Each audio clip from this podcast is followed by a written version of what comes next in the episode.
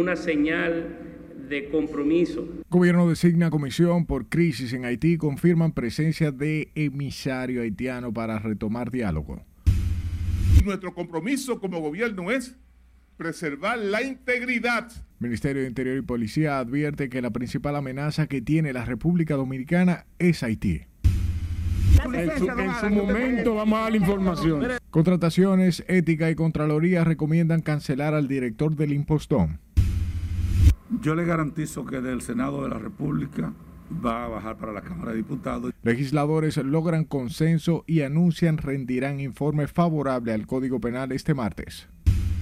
Creemos que es un momento muy importante esta decisión consensuada. Y las autoridades de salud aprueban iniciar proceso de vacunación a niños de entre 5 y 11 años.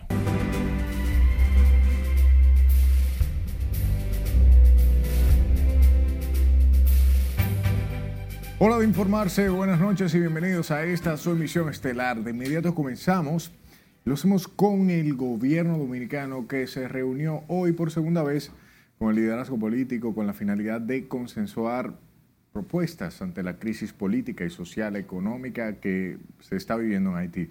En medio de estas reuniones, el canciller dominicano Roberto Álvarez se reveló que el presidente Luis Abinader se reunirá esta semana con una delegación del vecino país.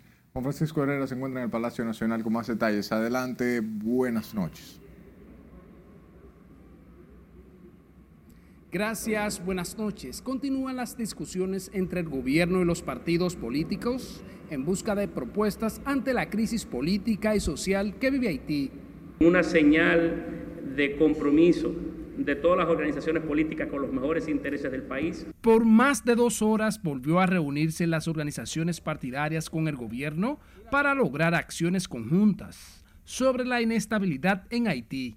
Por eso se dejó conformada una mesa de trabajo con nueve integrantes. Queremos anunciarle al país la constitución de una mesa de seguimiento y consulta sobre Haití, que estaría constituido por nueve miembros, cuatro, los cuatro partidos mayoritarios y cuatro partidos minoritarios que serán, eh, que celebraremos los acuerdos del lugar para escogerlo y que será dirigido en este caso por un miembro, por un miembro del gobierno. Y seguiremos tomando. En medio de la tensión en la frontera, el presidente Luis Abinader tiene contemplado reunirse este martes con autoridades haitianas para evaluar la situación. A un representante especial que está por llegar para ver al presidente, el presidente lo dijo, eh, entonces estamos esperando a ese representante especial. ¿Cuándo sería? ¿Cuándo sería? Debe haber llegado ya, eh, hoy me imagino que deberán verse mañana eh, en algún momento. Los partidos políticos quienes acudieron nuevamente al Palacio coincide en que los organismos internacionales deben asumir el problema del vecino país.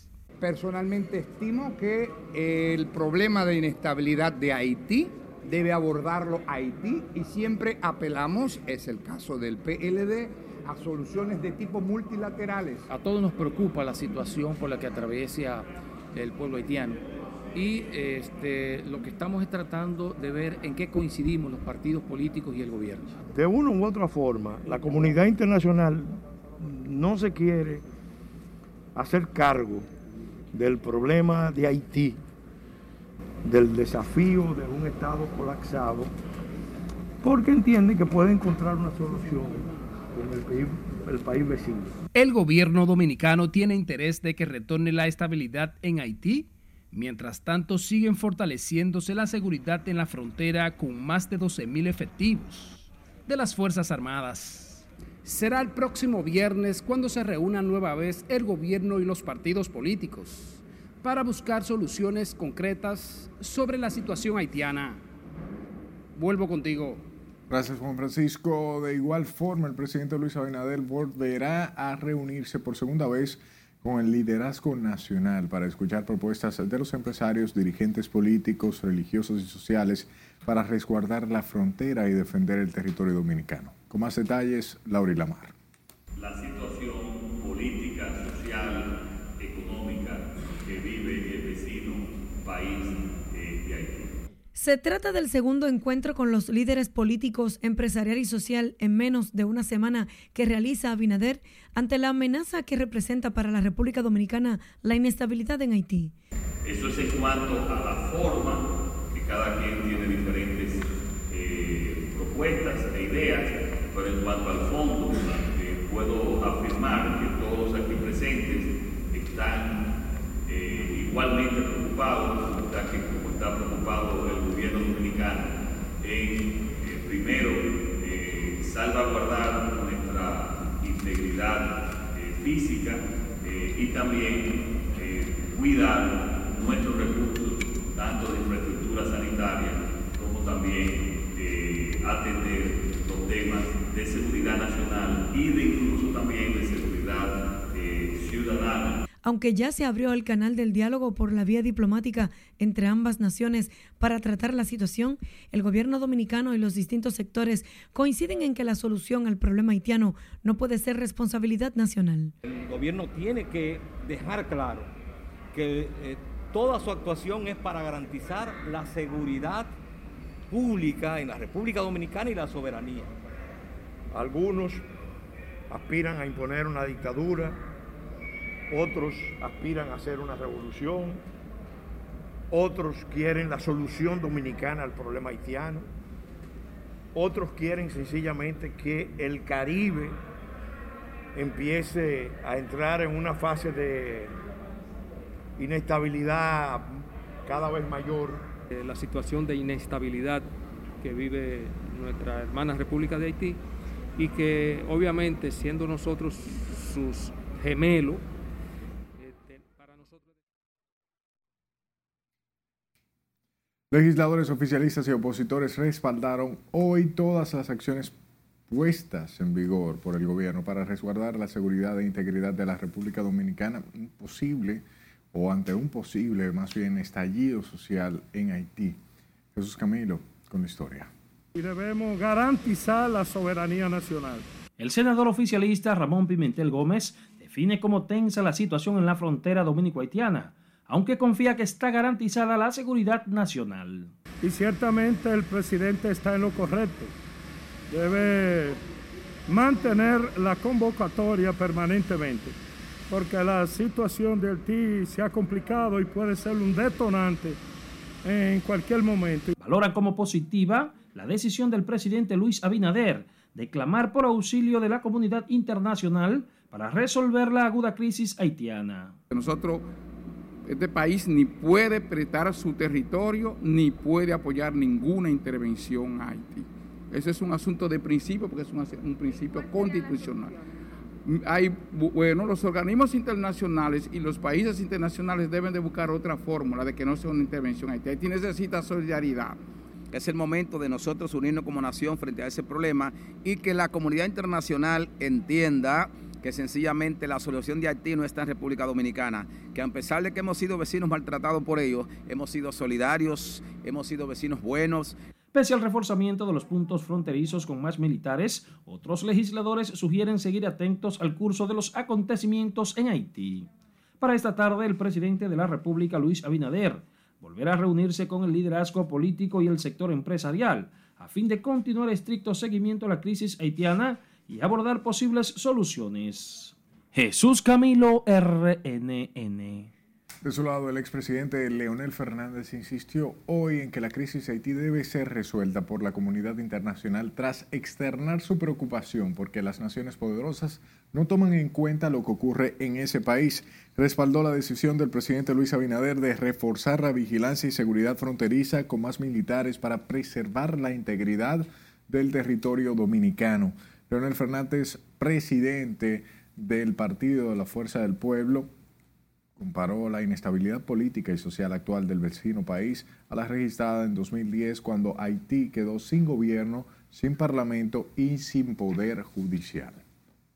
Mientras que el vocero del bloque de diputados del PLD, Gustavo Sánchez, aseguró hoy que el tema haitiano ha sido politizado y aseguró que la inestabilidad política y social no representa peligro para la República Dominicana. Reaccionó a la advertencia que hizo el presidente del Tribunal Constitucional, Milton Rey Guevara, quien indicó que potencias que saquearon ese país buscan dejar a la crisis, en la crisis al gobierno dominicano. Haití eh, lo han querido politizar sobre, el sobre la impresión de que Haití representa una amenaza para la seguridad de la República Dominicana. en ese sentido, pienso que están eh, viendo cosas donde no la hay.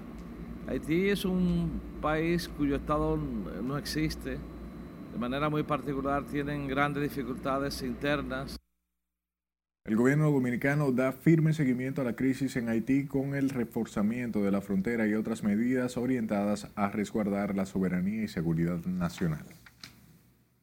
Y justo en Haití, el desabasto de combustibles, escasez de alimentos y el deterioro progresivo de los servicios básicos, esto sumado al control que mantienen las bandas criminales, es calificado como un panorama con malos augurios para la República Dominicana. Con la historia, José Tomás Paulino. A cinco meses del asesinato del presidente Jovenel Moïse, Haití sigue atrapado en una crisis de gobernanza sin precedentes en su traumática historia.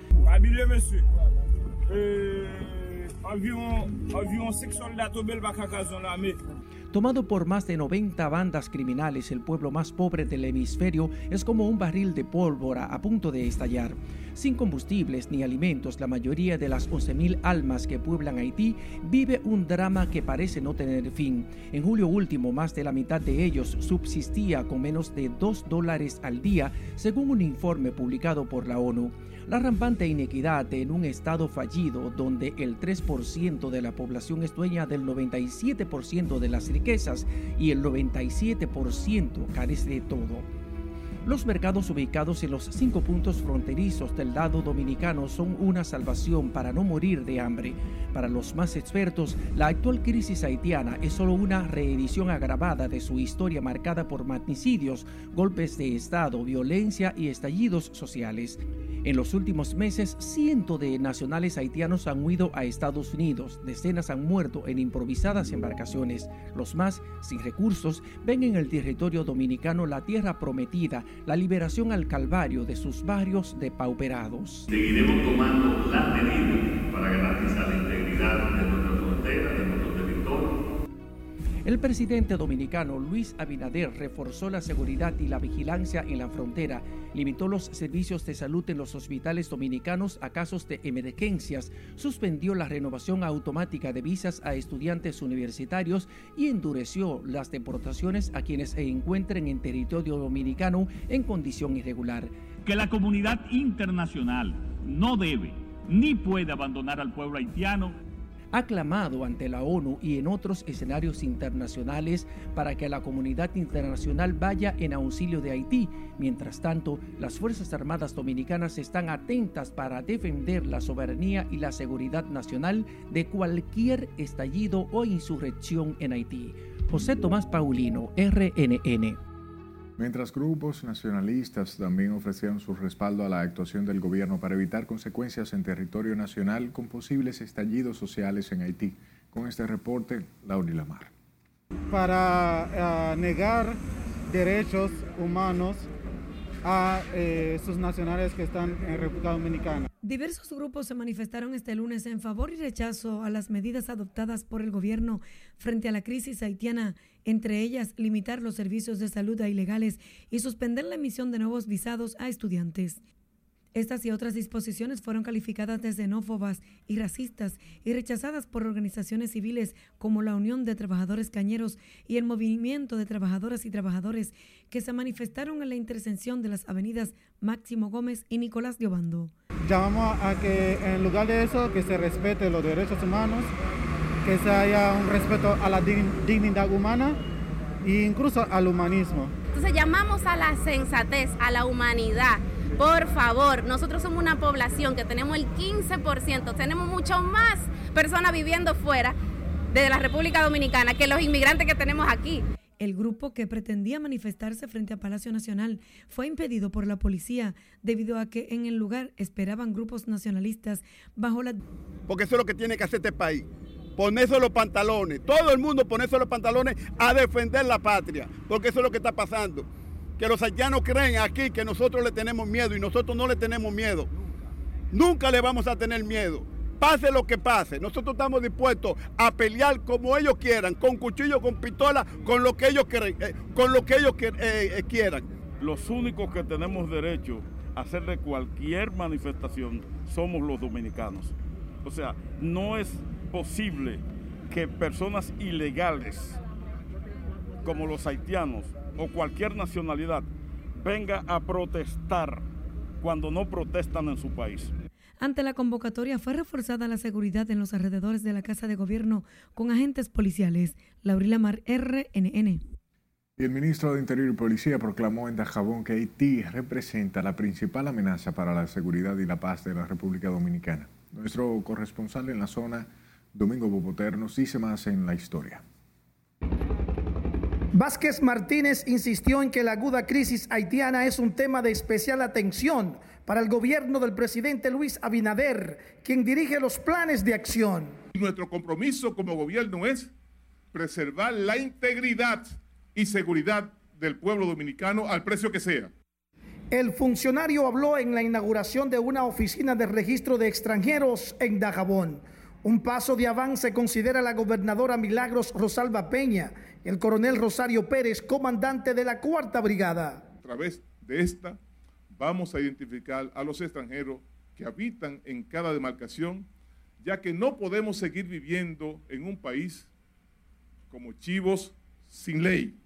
Jesús Vázquez Martínez lamentó que mientras otras naciones cuidan de manera celosa sus fronteras, los gobiernos pasados de la República Dominicana le dieron la espalda a la incontenida migración haitiana. Chu Vázquez define a Haití como la principal amenaza para nuestro país. La República Dominicana no puede seguir con ciudadanos extranjeros que viven en nuestro país y no tenemos ningún tipo de control sobre ello.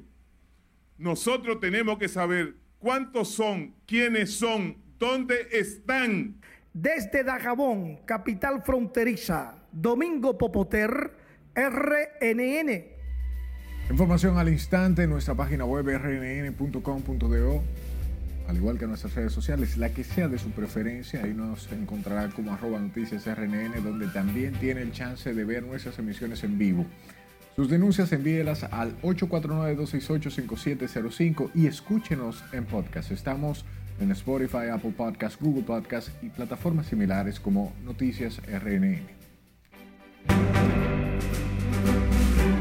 Yo le garantizo que del Senado de la República va a bajar para la Cámara de Diputados. Nos separamos brevemente. Al regresar le diremos lo que acordaron los legisladores sobre el controversial proyecto del Código Penal. El director general del Impostón, Adán Peguero, Además tendrá detalles del interrogatorio contra el director del Impostón, quien pidió licencia al cargo este lunes. Esto y más luego de la pausa. No le cambie.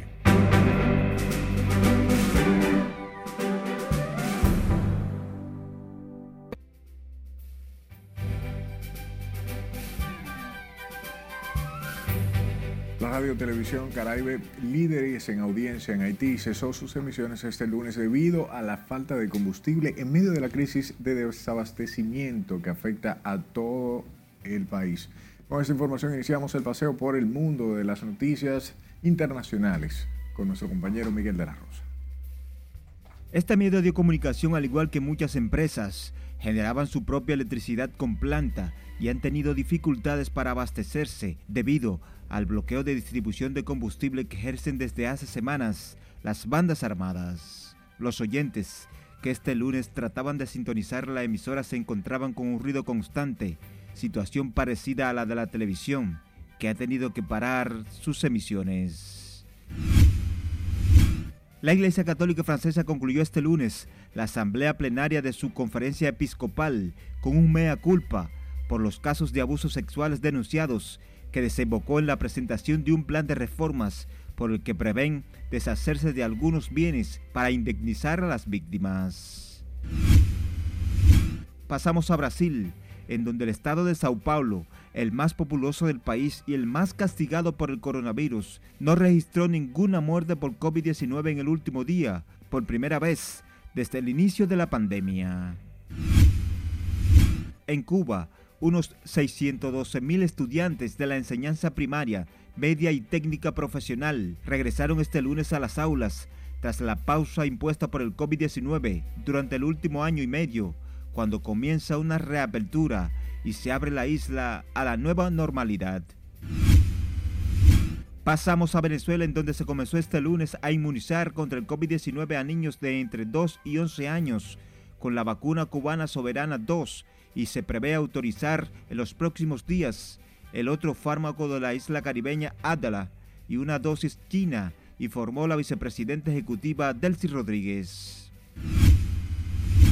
Un juzgado guatemalteco ordenó este lunes la extradición de Estados Unidos de Ricardo Martinelli Linares, hijo del expresidente panameño Ricardo Martinelli, para ser juzgado por lavado de dinero en un caso vinculado con la firma brasileña Odebrecht. Culminamos en África, en donde una elevada tromba marina conectado con una nube fue filmado frente a las costas de Medilla, un pequeño enclave español a orilla del Mediterráneo. De acuerdo con el Servicio Meteorológico Local, el fenómeno climático es una señal de la aproximación de una tormenta. Al día siguiente los lugareños encontraron algunas áreas cubiertas con granizo. En las internacionales, Miguel de la Rosa. Volvamos a nuestros horizontes informativos. El gobierno dominicano rechazó esta noche lo que llamó el simulacro electoral realizado en Nicaragua este domingo que culminó con la probable victoria del actual mandatario Daniel Ortega. A través de un comunicado publicado por el Ministerio de Relaciones Exteriores, el gobierno se mostró en contra de lo que aconteció en el proceso electoral celebrado en Nicaragua. Según el comunicado, el gobierno dominicano asegura que el proceso electoral careció de las garantías mínimas necesarias para calificarlo como justo, libre y competitivo. Detalla que las elecciones del pasado domingo estuvieron marcadas por las detenciones de líderes de la oposición, el quebrantamiento de la institucionalidad, así como restricciones injustificadas contra los medios de comunicación. Por otro lado, el electo alcalde de la ciudad de Nueva York, Eric Adams, fue recibido por los presidentes del Senado y de la Cámara de Diputados, Eduardo Estrella y Alfredo Pacheco, respectivamente, encuentro en el que hablaron de los aportes de la comunidad dominicana a esa ciudad. Adams, segundo afroamericano electo alcalde de Nueva York, garantizó estrechar y fortalecer los vínculos diplomáticos de amistad con la República Dominicana, mientras Eduardo Estrella le pidió servir de interlocutor sobre la crisis haitiana entre las autoridades de su país a intercambiar las, los entendimientos culturales involucrados tanto en Nueva York, así como también aquí en la República Dominicana. Yo estoy emocionado por el día de mañana, estoy emocionado sobre lo que vamos a hacer. La diáspora dominicana ha creado un impacto, ha logrado un impacto tan grande en la ciudad de Nueva York. Y sé que va a ser muy provechoso porque decía también que aparte de ese gran intercambio comercial y cultural, porque señores, en momento de la pandemia, un gran soporte de la economía dominicana fue la remesa de esos dominicanos que están en el exterior que la mayor parte en Nueva York. Eso fue un gran sostén para nuestra economía el año pasado.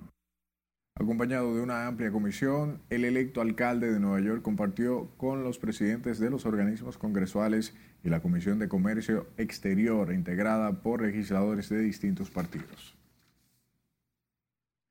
Hablemos del Código Penal que podría ser aprobado este martes en el Senado de la República luego de que fuera consensuada la pieza en la Comisión Bicameral que estudia el proyecto de ley. Jesús Camilo tiene las opiniones de varios legisladores sobre el tema y nos presenta la historia en directo. Adelante, buenas noches Camino. Muchas gracias, buenas noches. De acuerdo a los congresistas, han sido socializados en todas sus partes los 421 artículos que contiene esta nueva legislación. Tras ser firmado esta tarde el proyecto de ley por mayoría simple entre los integrantes de la comisión bicameral, el informe favorable será presentado este martes ante el hemiciclo a la espera de su aprobación en primera lectura. La comisión excluyó el párrafo 2 del artículo 123 del Código Penal, que establece que no se considera violencia intrafamiliar la disciplina en el hogar bien aplicada a los hijos.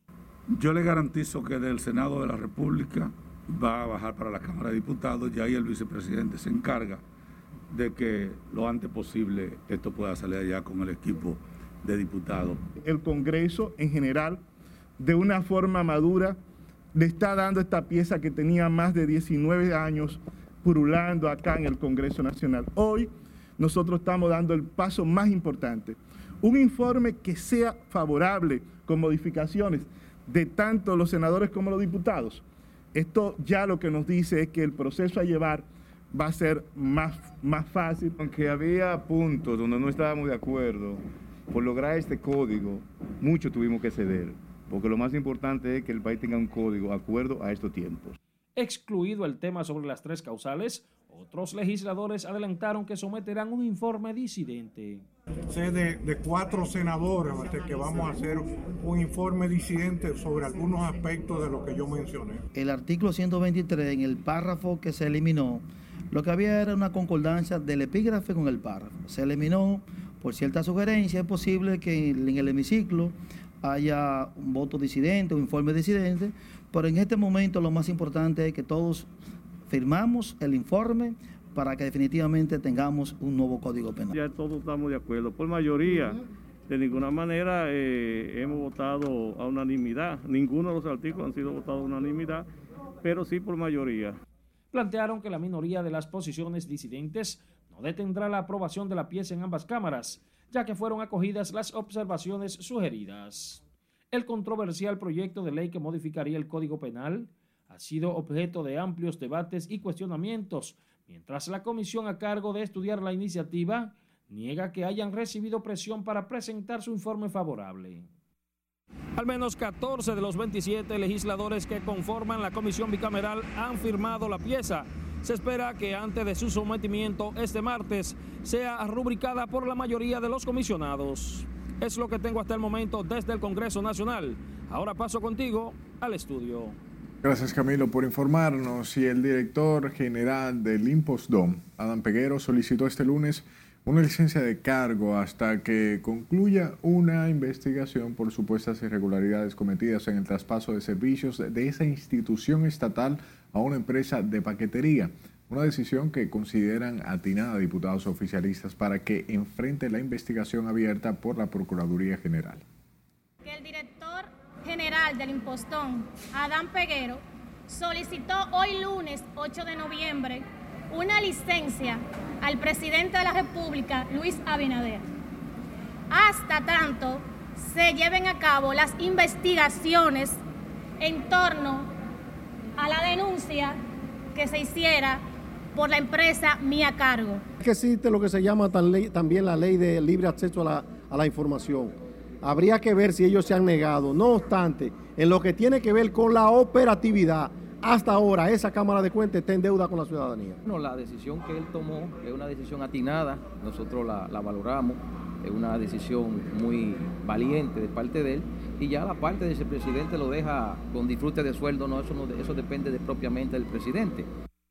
Este lunes, la Dirección de Contrataciones Públicas entregó los resultados de su investigación sobre el acuerdo del Instituto Postal Dominicano y la compañía Mía Cargo, en el que recomendaron al Poder Ejecutivo la destitución del director de la entidad, Adam Peguero. Y precisamente esta noche el presidente Luis Abinader suspendió al director del Instituto Postal Dominicano, Adam Peguero, tras verse involucrado en irregularidades al frente de la institución.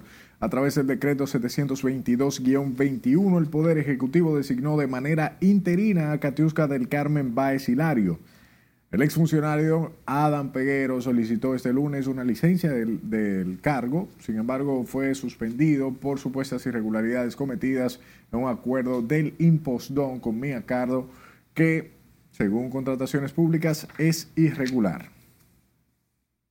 Continuamos con el tema, ya que por segunda ocasión fue interrogado el director del Instituto Postal Dominicano, Adán Peguero, ante la Procuraduría Especializada de Persecución de la Corrupción Administrativa por denuncias de presuntos actos de corrupción en su gestión. Tras ser investigado por más de seis horas, a su salida de la Procuraduría, el funcionario evadió entrar en detalles sobre los cuestionamientos de los fiscales anticorrupción. En su momento vamos a dar la información. En su momento se van a dar las declaraciones del lugar. ¿Cómo es su nombre? En su momento. ¿Cómo es su nombre? Se recuerda que Peguero está siendo investigado por supuestas irregularidades en la contratación de servicios a la compañía de transporte de paquetes Mía Cargo en supuesta violación a la ley 340-06 de compras sin contrataciones. Esta noche fue suspendido por el Poder Ejecutivo. Y el primer juzgado de la institución del Distrito Nacional aplazó para el próximo viernes la revisión de la medida de coerción a los implicados en el caso. Se trata del mayor general Adam Cáceres, la pastora Rosy Guzmán y el coronel Rafael Núñez de Asa, el cabo Tanner Flete Guzmán y el sargento Alejandro Montero Cruz, acusados de formar parte de el entramado de corrupción desmantelada mediante la citada operación. La suspensión de la audiencia para el próximo viernes 12 se produjo porque la jueza Keila Pérez está a la espera de los resultados de una prueba de COVID-19 a la que se habría sometido. De su lado, el presidente de la Alianza Dominicana contra la Corrupción valoró como positiva la lucha contra el microtráfico que encabeza el Ministerio Público y la DNCD. Julio César de la Rosa pide que sean permanentes esos esfuerzos para acabar con el tráfico de drogas a pequeñas y grande escala. En la medida que se va persiguiendo el narcotráfico y de esta misma forma el microtráfico, pues vamos a tener pues un resultado que puede exhibirse como efectivo de la lucha contra el narcotráfico en la República Dominicana y sobre todo contra el consumo de estupefacientes. Menos 15 personas fueron apresadas el fin de semana en una nueva batida de los organismos antinarcóticos contra el microtráfico de drogas. En los allanamientos en Santiago decomisaron más de 8 millones de pesos y 16 mil dólares. Hablemos de estudiantes y maestros del Centro de Capacitación para Ciegos de Santiago, que inició una jornada de protestas por el tiempo indefinido frente al Palacio Presidencial en demanda de varias reivindicaciones. Los manifestantes con limitaciones visuales reclaman el nombramiento del personal de apoyo que desde hace varios años se encuentra laborando sin remuneración, así como la inclusión del centro de capacitación en el presupuesto nacional. El retiro del desayuno escolar que ellos nos han, nos han eh, quitado en este año y también el nombramiento del personal que en su mayoría tienen discapacidad visual y que estamos haciendo un trabajo por las personas con discapacidad visual en Santiago que el ministerio no puede hacer. Con este trabajo nosotros le quitamos presión, le quitamos peso al gobierno. Los manifestantes denunciaron su exclusión del CECAPI, desayuno escolar, por lo que llaman a la, atención del Ministerio de Educación. Se quejan también por supuestos desintereses de parte de las autoridades para resolver sus reclamos. Mientras que el presidente de la Junta Central Electoral y miembro del Consejo Nacional de Migración, Román Jaques Liranzo, aseguró hoy que ese organismo participa de manera activa con el gobierno en todos los aspectos relacionados con el registro civil y la identidad nacional.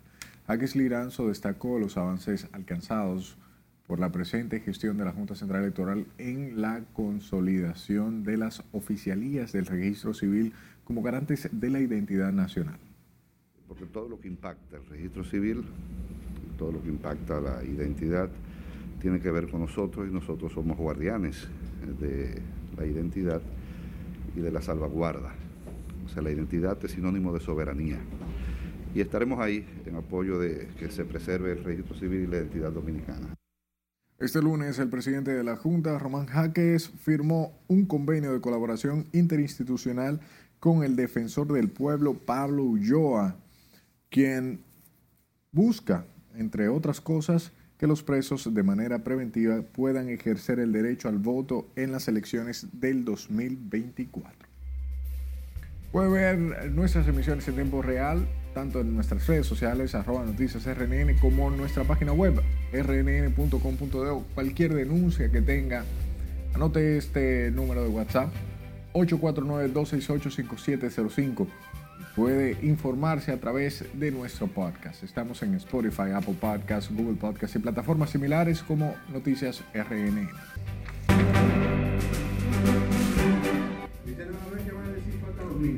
De nuevo un corte comercial cuando estemos de vuelta. Sabrá de los acuerdos de salud y a partir de qué edad vacunarán a los niños. Afecta a todo el mundo, a toda la población, todo el que no tiene inmunidad, todo el que no está vacunado. Además, sabrá de las recomendaciones de especialistas sobre el aumento de la influenza en los últimos días.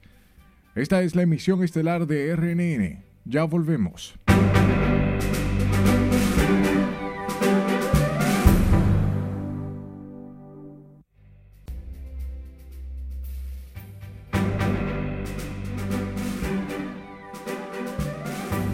Muchas gracias por su tiempo. Hablamos del Ministerio de Salud Pública y las sociedades médicas que acordaron este lunes iniciar el proceso de vacunación a niños menores de 5 a 11 años de edad. Nuestra compañera Ana Luisa Peguero está en directo con los detalles. Adelante, buenas noches.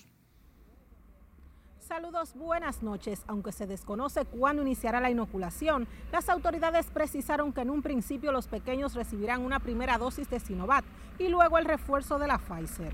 Creemos que es un momento muy importante esta decisión consensuada, una decisión que podríamos decir de Estado consensuada. Tras una reunión que se prolongó por más de dos horas, Salud Pública y las sociedades médicas acordaron vacunar contra el COVID-19 a los niños de 5 y 11 años. Las autoridades entienden que esta medida es un mecanismo de prevención por ser la población pediátrica una de las más vulnerables. Hemos decidido iniciar la vacunación en niños con la vacuna Sinovac que está disponible en República Dominicana y luego eh, tendremos, cuando ya esté disponible la Pfizer, también seguiremos vacunando con Pfizer. Aunque no especificaron cuándo iniciará la inoculación para los más pequeños de la casa, las autoridades de salud afirmaron se dedicarán a diseñar la logística. El ministro de Salud Pública dejó claro que todo niño que sea vacunado debe contar con la autorización de sus padres o tutores. Es muy fácil. Hoy la familia que se revise. ¿Quién falta de la familia por vacunarse? Y ustedes van a ver que van a decir faltan los niños. Estamos abriendo esta posibilidad de los niños. Estamos viendo que aquellos que todavía adultos jóvenes que no se quieren vacunar, este es el mes de la familia, es el mes para nosotros cerrar esta vacunación y que de ahí para adelante sigamos vacunando, vamos a seguir vacunando. La directora del Hospital Pediátrico Hugo de Mendoza reconoció que los casos de COVID han aumentado tras la apertura de las clases, lo que obliga a las autoridades a tomar medidas. Las presenciales ha aumentado la presencia de COVID porque los niños todavía no saben cómo protegerse esto ha sido, eh, ha, aumentado la cantidad de casos en los niños y en los adultos también. La directora del Hospital Hugo de Mendoza también reveló que varios niños han perdido la vida a causa de infecciones respiratorias derivadas del COVID-19. Con esta decisión, la República Dominicana se convierte en el sexto país en iniciar la vacunación contra el COVID-19 en menores de 5 años. Desde el Ministerio de Salud Pública es todo lo que tengo. Yo retorno contigo al estudio. Gracias por esta información. Y la semana inicia con cifras elevadas de contagios, ya que las autoridades reportaron hoy 925 nuevos casos y 3 fallecimientos. Con los 880 reportados el fin de semana, suman 1.805 los nuevos casos positivos en solo tres días. En su boletín, las autoridades explican que la cifra de nuevos contagios reportados hoy incluye a 153 menores de 20 años, lo que eleva a 41.200, bien, 41.727 las personas infectadas de este grupo. Hoy, 4.888 personas siguen positivas a la enfermedad, 865 más que en el boletín anterior. Las unidades de cuidados intensivos de los hospitales COVID en la capital continúan recibiendo a pacientes afectados con el virus que se debaten entre la vida y la muerte, mientras que sus familiares viven un deprimente drama en las afueras de los centros de salud. Con la historia, Laura Lamar. Muchas personas y han fallecido también. Sí, muchas, muchas personas. El COVID sigue llevando luto a familias dominicanas con el aumento de los fallecimientos por la enfermedad tras la cuarta ola de contagios que se registra en el país. Es bien difícil, hay que cuidarse mucho porque es bien difícil. la situación. Pasa a uno muchísimo trabajo también, porque tenemos que estar aquí. Y nada, hay que cuidarse. Nos ha impactado de, en gran manera. Eh, por lo menos yo, yo estaba fuera del país. Eh, inmediatamente me, me, me, enteré de la noticia, arranqué para acá, mis hermanos también que, que estaban fuera, eh, vinimos y estamos aquí haciendo yuca. Yo estoy aquí desde ayer. El aumento de los infectados también ha agudizado la situación en los hospitales. Muchos de los ingresados no se han aplicado la vacuna contra el virus, situación que complica su cuadro de salud. Es un poco difícil porque no es fácil no tener un familiar ahí adentro, pero nosotros creemos mucho en Dios y el Señor nos da la fuerza para seguir hacia adelante. Mientras las autoridades insisten en el llamado a vacunarse contra el virus, mantener el uso de mascarillas y distanciamiento físico para evitar mayores contagios. Laurila Mar, RNN. Una ola de influenza afecta con fuerza a la población dominicana atribuida por los especialistas a los cambios de temperatura y otros factores que afectan mayormente a las personas asmáticas y con enfermedades crónicas pulmonares. Tiene la historia Scarlett Guchard afecta a todo el mundo, a toda la población. Todo el que no tiene inmunidad, todo el que no está vacunado, eh, puede ser afectado. Los virus de la influenza A y B son los que están presentes en el territorio dominicano. Los neumólogos sugieren vacunarse y visitar el médico en caso de complicación. Generalmente un cuadro febril con mucha tos, mucha secreción, malestar general, dolores musculares, vómito, diarrea eh, y que puede en cierto momento llevar a fallas respiratorias. Según el epidemiólogo y director del hospital Robert Reid Cabral, la influenza A y B, además de República Dominicana, están presentes en Estados Unidos y Europa, lo que inquieta a los ciudadanos. Y en medio tuve un mes y pico encerrada en mi casa, en una cama sin coger aire, ni brisa, ni nada, y sin poder luchar con ningún tipo de detergente. Pero entonces mi niño tiene esos dos meses y él apenas tiene ocho meses. Entonces, sí, con muchas dificultades para respirar. El virus afecta mayormente a personas asmáticas y con enfermedades pulmonares. Yo lo traje al médico, lo están medicando y um, lavándose diariamente la mano y etcétera. Sufre de hemonía, pues, pero yo vengo a, a chequear porque está mal. Los especialistas explican que ambos virus son causa del incremento de las infecciones respiratorias. Es Carelet Guillardo, RNN.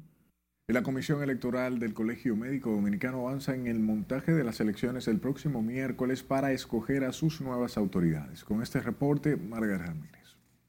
Eh, los médicos votan en su área de trabajo y si no pueden venir a votar al Colegio Médico. El doctor Senencaba y la doctora Amarilis Herrera Ambos pasados presidentes del gremio encabezan dos de las cuatro planchas que se debatirán este miércoles la dirección del CMD. Más de 37 mil médicos activos y jubilados están habilitados para votar en 150 centros que funcionarán en los hospitales a nivel nacional y la sede del colegio médico. Prudencia, prudencia, como se ha demostrado hasta ahora, prudencia, armonía, es una fiesta de la democracia. El colegio médico ha, ha invertido en esto, hemos tenido ayuda de, la Junta Central Electoral.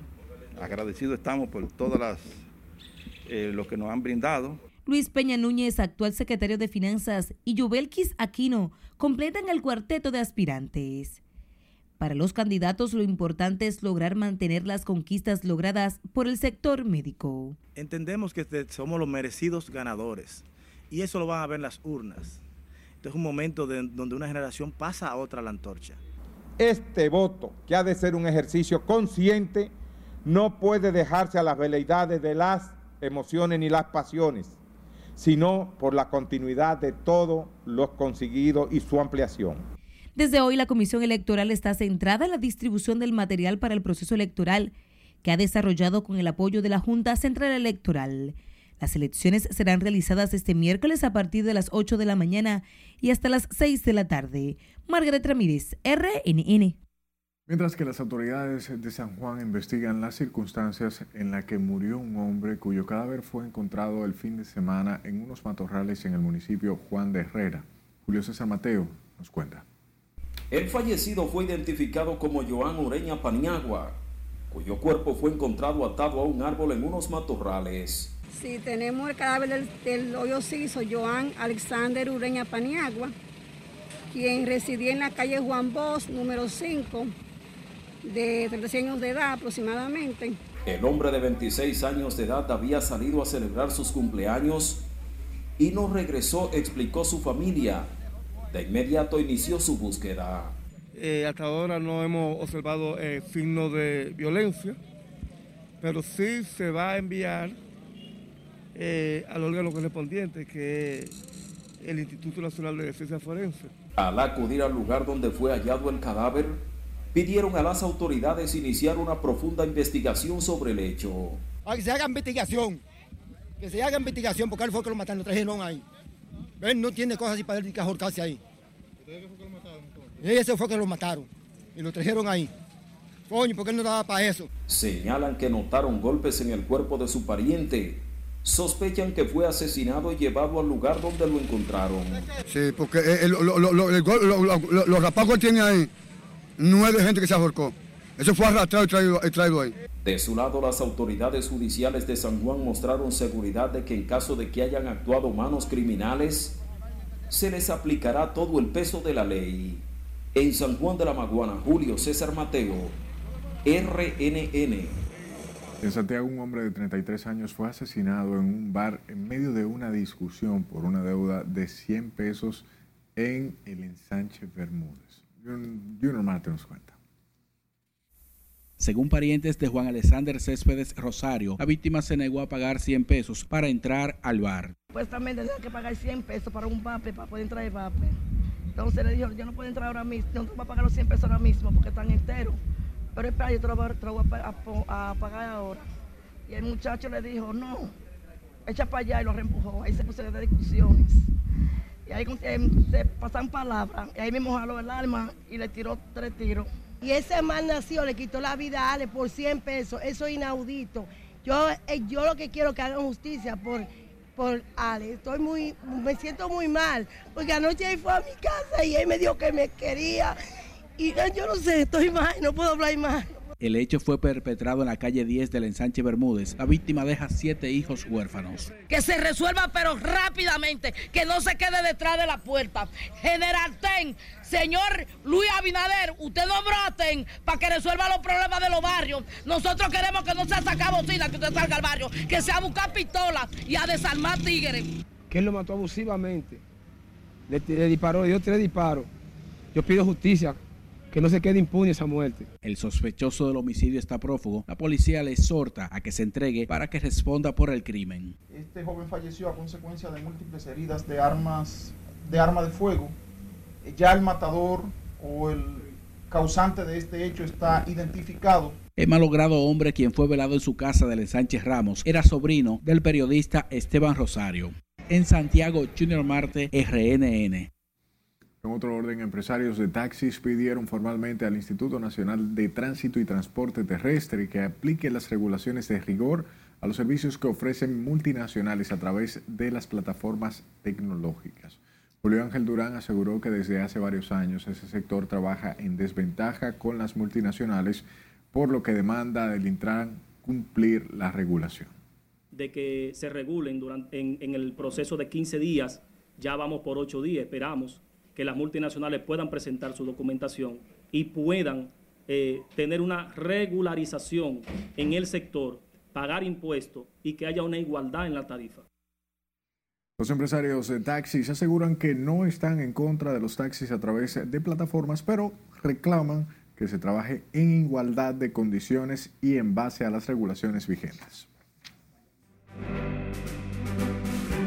en las excelentes academias de policía de la Policía de la Ciudad de Nueva York. Nos vamos a la pausa. Cuando regresemos sabrá de qué hablaron el presidente Luis Abinader y el alcalde electo de Nueva York.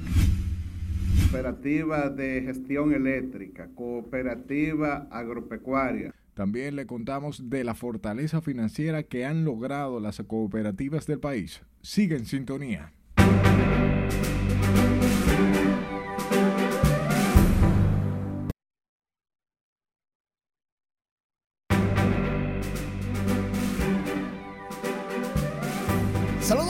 Iniciamos la entrega deportiva hablando de un reconocimiento correcto que hizo el pelotero estrella de la semana, Producciones Apolo a Luigi Sánchez, comunicador especialista en béisbol.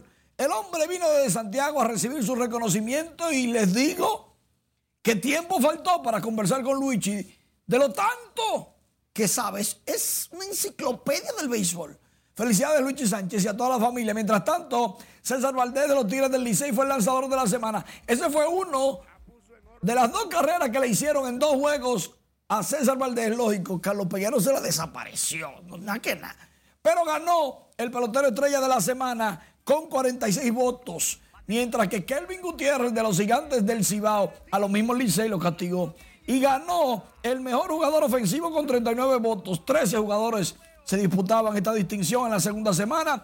Ronnie Mauricio fue el segundo con 14 votos, batió 444. Kelvin Gutiérrez con doble honrón, 6 remolcadas, 5 anotadas. Pero como el primer lugar debe tener alguna ventaja, aquí la rotación aguilucha, Maya, Vandermeer, Rosso, Quintana y Negrín contra el Licey el 14 domingo, ay chichi. Mientras tanto, en pausa la Liga Superior de Voleibol masculina y femenina. En el primer lugar están los guerreros y Bameso 1-0 empataditos, pero en la femenina Cristo Rey 2-0 son los favoritos, mis favoritos, el equipo de Cristo Rey. Lógicamente este martes van a jugar caribeñas contra guerreras. Caribeñas le han ganado todos los juegos a las guerreras de serie regular. Luis Rojas, ex manager de los Metros de Nueva York, será casi, casi colocado en la tercera base de los Yankees. Bueno, por lo menos ese es el deseo de todo dominicano porque fue entrevistado por los Yankees de Nueva York para ese puesto, coach de tercera base. Muy bien que encaja, se queda en Nueva York y con Joe Girardi, que le gusta este tipo de estrategas como Luis Rojas, entonces el dominicano como anillo al dedo. Bryce Harper es uno de los finalistas para el premio jugador más valioso de la Liga Nacional junto con Juan Soto que lideró las grandes ligas en OVP y en base por bolas con 145, casi la mitad de los turnos de Juan Soto, el hombre estuvo en base. Excelente segunda mitad. Fernando Tatis Jr. completa la trilogía de los jugadores más valiosos de la Liga Nacional. Segundo, en la Liga Nacional en slugging, lideró la liga en cuadrangulares. Wander Franco, atención, es uno de tres nominados para el novato del año de la Liga Americana y ese es mi favorito porque si lo pusieron ahí con lo poco que jugó, el favorito para ganarlo es él. Atención, además, esos 43 juegos envasándose increíble. El MVP de la Liga Americana tiene a Vladimir Guerrero Jr., que lideró la Liga Americana en anotadas, OVP, slugging y 48 cuadrangulares empatados, la mayor cantidad de las grandes ligas. Pero Vladimir tiene un solo problema, Shohei Otani. Sexto jugador en la historia de las grandes ligas con 45 jorrones o más, 25 bases robadas o más. Pero entonces lanzó. ¿Y de qué forma lanzó? Bueno, eso pasa. ¿De qué forma lanzó? Shohei Otani. Pero no se preocupen, porque así de negro está el ambiente detrás de estos premios. Y es que todos queremos que los dominicanos ganen. Así es. Pero está difícil. Yo quiero que los juniors ganen, pero está difícil. Ahora, Wander Franco creo que va a pasar. Mira, me gusta cómo el azul predomina sobre el amarillo en esa chacabana. Pero cuidado, que están en el primer lugar y son los campeones. No te confíes. Gracias, padre. El presidente Luis Abinader recibió este lunes al alcalde electo de Nueva York, Eric Adams, donde se comprometieron a colaborar en materia de seguridad, comercio y cultura entre la República Dominicana y Estados Unidos, donde residen miles de dominicanos. Juan Francisco Herrera nos da los detalles. El jefe de Estado dominicano sostuvo un encuentro en el Palacio Nacional con el nuevo alcalde de Nueva York, Eric Adams, donde hablaron de las iniciativas conjuntas. Luis Abinader dijo que comparte con Adams varios proyectos que van en beneficio no solo de los dominicanos en Nueva York, sino de otras comunidades. Él nos ha manifestado su interés en aumentar eh, toda la colaboración cultural, la colaboración también en cuanto al entrenamiento eh, de los policías en las, en las excelentes academias de policía de la Policía de la Ciudad de Nueva York y también de incrementar el, comercio y eh, las inversiones entre eh, la Ciudad de Nueva York y la República Dominicana. El alcalde de Nueva York mostró interés en colaborar en materia de comercio, cultura y en la seguridad ciudadana. And I know I may have a city to run, but you have a country to run. El próximo alcalde, eh, Eric Garan, le ha reconocido a su presidente, el equipo completo que hizo posible el recibimiento de él, por recibido eh, con la palabra, como se ha expresado, todo un deseo, toda una determinación de colaboración de la ciudad de Nueva York con la República Dominicana, por lo que representa a los dominicanos aquí y allá. Durante su periplo por República Dominicana, donde se espera haga lo propio con otros sectores de la vida nacional. Juan Francisco Herrera, RNN. Unos 123 mil millones de pesos manejan en activo 1.259 cooperativas registradas a nivel nacional, informó hoy el director del IDECOM, Franco de los Santos. Destacó también el apoyo ofrecido por el presidente Luis Abinader al sector cooperativo y citó la incorporación de decenas de esas entidades en los últimos meses. La posibilidad de crear centenares de cooperativas a lo largo de esa, a lo largo de toda la frontera, cooperativas de, de todos los tipos, de producción y trabajo, cooperativa, cooperativa de gestión eléctrica, cooperativa agropecuaria. El director del IDECOP firmó hoy un acuerdo con el Consejo de Coordinación Zona Especial Desarrollo Fronterizo con la meta de desarrollar el cooperativismo en las provincias fronterizas.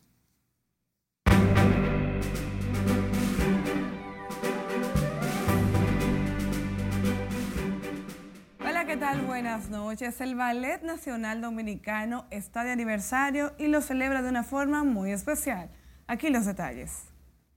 La Dirección General de Bellas Artes, que preside Mario Lebrón, y el Ballet Nacional Dominicano, que dirige Alina Abreu, anunciaron la celebración del 40 aniversario del Ballet Nacional con la puesta en escena del clásico ballet Carmen. Y yo decía, tiene que ser un ballet que impacte no solamente a nivel técnico, sino a nivel emocional. Y buscando entre todas las opciones, yo digo, bueno, la cantidad de bailarines que tengo y lo que tenemos, esta es la mejor opción. Y la verdad que, que creo que sí la hemos llevado bien y la vamos a llevar bien. La presentación del ballet, que será gratis para todo público, se llevará a cabo los días 19, 20 y 21 de noviembre en la sala Máximo Áviles Blonda del Palacio de Bellas Artes. El presidente Luis Abinader recibió este lunes en el Palacio Nacional al artista de origen puertorriqueño Mark Anthony, con quien conversó sobre distintos temas, entre ellos las oportunidades que ofrece la región, las inversiones y las ayudas a la gente. Al bajar las escalinatas de la parte frontal de la Casa de Gobierno, Mark Anthony fue cuestionado por los periodistas. A ellos expresó su agrado de que el jefe de Estado lo haya recibido y afirmó que al visitar República Dominicana se siente como en casa. Sostuvo que actualmente hay muchas oportunidades para ayudar a la gente con inversiones privadas. Se agotaron las boletas para la gira Inmortal que Aventura tendrá en el Estadio Olímpico el próximo 18 de diciembre y los fanáticos de la agrupación piden una segunda función. Y es que en el primer día de ventas de las boletas, más de 172 mil personas entraron en simultáneo, lo que provocó el colapso de la plataforma digital. Según las estadísticas, 217 mil boletas solo se vendieron en la República Dominicana. En segundo lugar, Estados Unidos con 32.699 y en tercer lugar, Colombia con 5.009. La cantante española Rosalía puso a The Weeknd a cantar bachata. La fama ha vuelto a unir a estas dos celebridades de la música en inglés y español. El lanzamiento definitivo será el próximo jueves 11 de noviembre y se trata del que será la punta de lanza de su tercer álbum, Moto Mami. Comunidad Dominicana en Estados Unidos. Anoche fue coronada la señorita Andreina Martínez como la nueva Miss República Dominicana Universo 2021. Martínez fue la representante de la comunidad dominicana en New York. Es licenciada en Psicología y Estudios Latinoamericanos, además habla fluidamente el inglés y coordina una fundación dirigida a la mujer en New York. El astro de la música latina, Raúl Alejandro, se presentó con éxito la noche del viernes en lo que fue el primer show de dos noches seguidas en Altos de Chabón. El puertorriqueño inició el show a las 11 de la noche cautivando a los presentes con un amplio repertorio de éxitos. Temas como Cúrame, Tato, Baila conmigo, Mírame, entre otras decenas de canciones, fueron coreadas por los fanáticos. El artista de 28 años de edad consiguió llenar el emblemático escenario de la Romana las noches del viernes y sábado, luego de haber estado cuatro días seguidos en el mes de octubre a casa llena en el Coliseo de Puerto Rico como parte de Raúl Alejandro Tour 2021, el que continuará por Estados Unidos y México. Y el merenguero dominicano Josie Esteban vuelve a la carga en esta Navidad con el lanzamiento del sencillo Hoy me voy de fiesta, el cual ha compuesto y arreglado el mismo legendario artista.